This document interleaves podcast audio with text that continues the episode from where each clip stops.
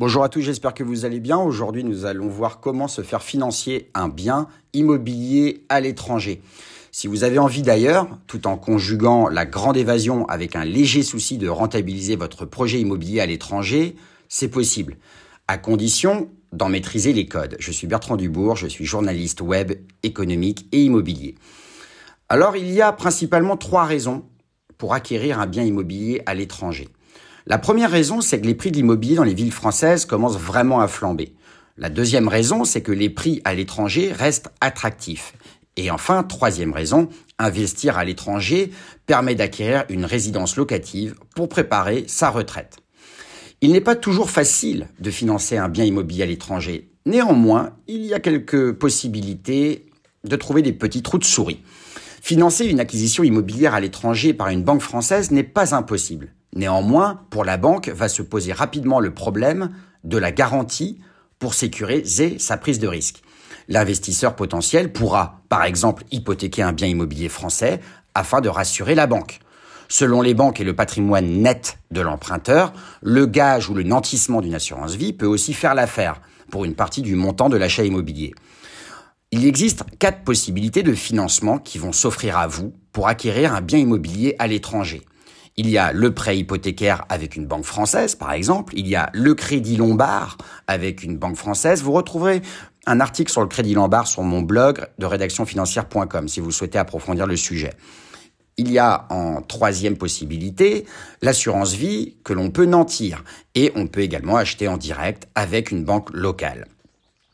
Maintenant, je vais vous donner l'exemple d'un prêt hypothécaire lorsque vous souhaitez acheter un bien immobilier à l'étranger. Dans ce cas, la banque prête en général au maximum 70% de la valeur du bien que vous allez mettre en hypothèque.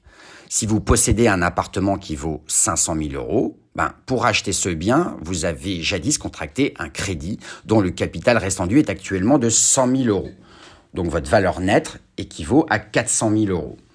Vous pouvez en principe bénéficier d'un prêt hypothécaire d'une valeur maximale de 350 000 euros si on prend bien en compte les 70% de la valeur du bien, de la valeur résiduelle du bien qui vous reste à, rembourser, que ce soit une résidence principale ou une résidence secondaire.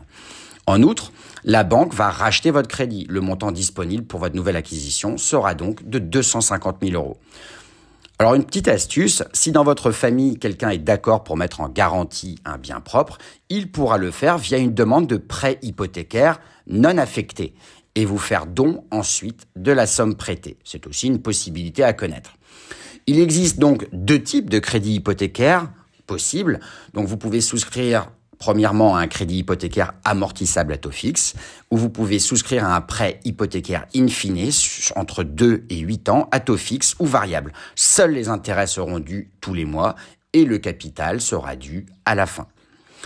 Enfin, pour conclure, renseignez-vous bien sur le pays de destination en matière administrative. En effet, la réglementation sera sans aucun doute différente en fonction du pays convoité pour acheter un bien à l'étranger. Si vous êtes non résident, cela peut en outre rendre compliqué le montage juridique de l'acquisition. Dans certaines contrées, vous ne pouvez pas être propriétaire, par exemple, du sol. De plus, méfiez-vous de la fiscalité du pays d'accueil. Mieux vaut donc recourir à un bon juriste pour sécuriser votre transaction immobilière à l'étranger en amont. Voilà, j'espère que ce podcast relativement court vous aura plu. Je vous dis à très bientôt pour un prochain podcast. Ciao ciao